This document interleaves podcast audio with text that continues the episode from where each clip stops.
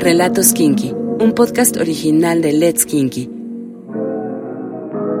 Despierta tu imaginación con historias eróticas que liberan tus fantasías.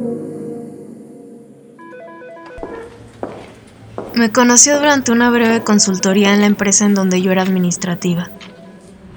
La naturaleza del proyecto nos puso largas horas trabajando juntos, durante las cuales hicimos un eficiente equipo de trabajo y se inició una buena amistad. Yo era una mujer que en ese entonces le llevaba 8 años. Mis ojos oscuros, muy lindos, de carácter dulce y siempre con una sonrisa en los labios. Cuando me conoció era una mujer madura que irradiaba una sensualidad difícil de pasar por alto. Y aun cuando mi cuerpo ya no tenía la lozanía de la juventud, tenía una figura voluptuosa que siempre llamaba la atención a donde iba. Los tres meses del proyecto se fueron en un abrir y cerrar de ojos por lo que decidimos vernos para almorzar un sábado. La relación de un giro radical desde esa primera vez que nos vimos fuera del ambiente laboral. La conversación seguía siendo muy placentera y fluida, pero ahora los temas ya no eran la música, los libros y la muy discutida política. Desde ese día el sexo ocuparía la mayor parte de nuestras conversaciones. Me sorprendió enormemente cuando la dulce y tierna yo le habló de lo mucho que le gustaba coger.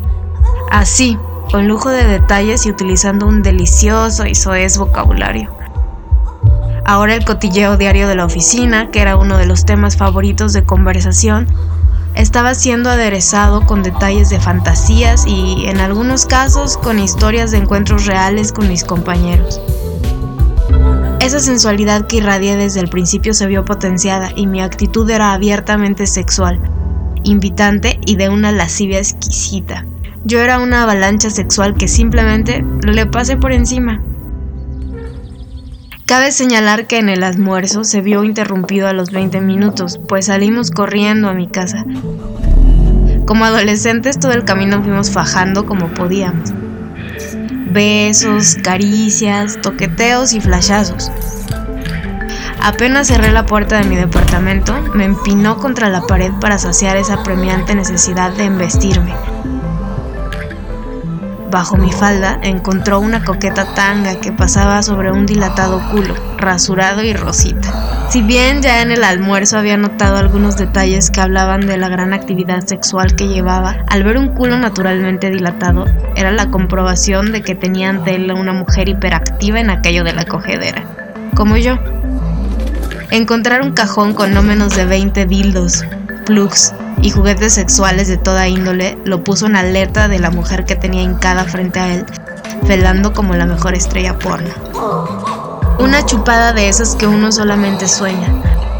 La pequeña de ojos oscuros parecía estar en trance, ensalivando desde su glande hasta su culo, masajeando, acariciando, lamiéndole los testículos en un cachondo frenesí.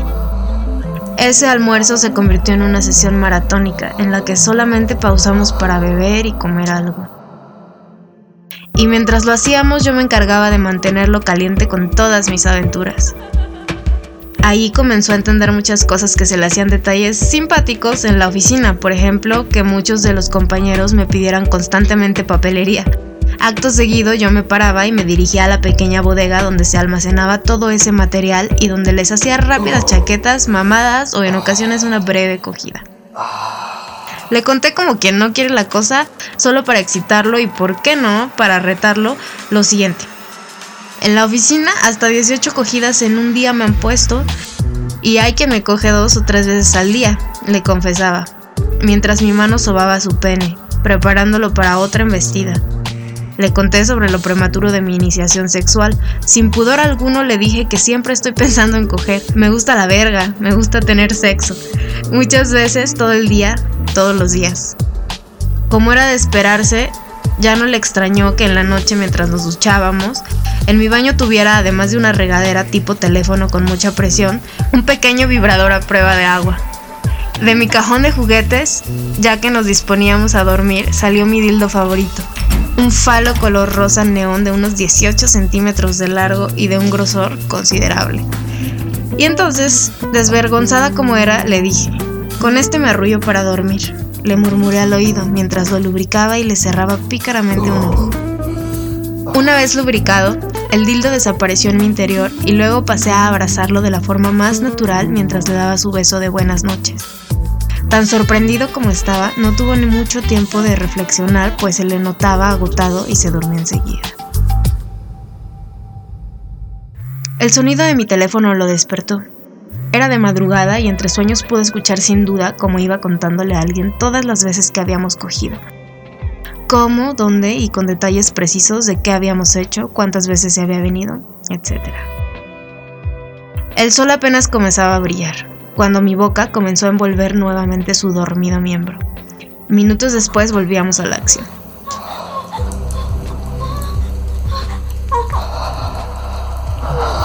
En uno de los breves descansos que tuvimos, aprovechó para decirme que yo le gustaba mucho físicamente.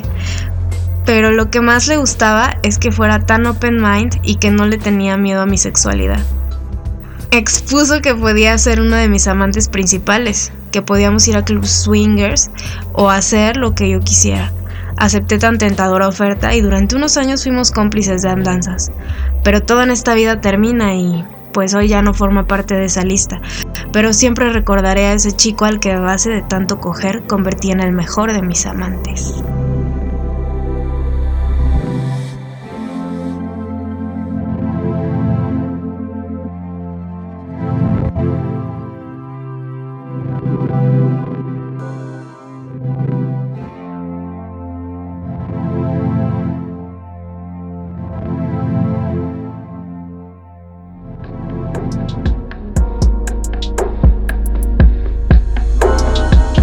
Sigue nuestro canal y no te pierdas ningún relato erótico.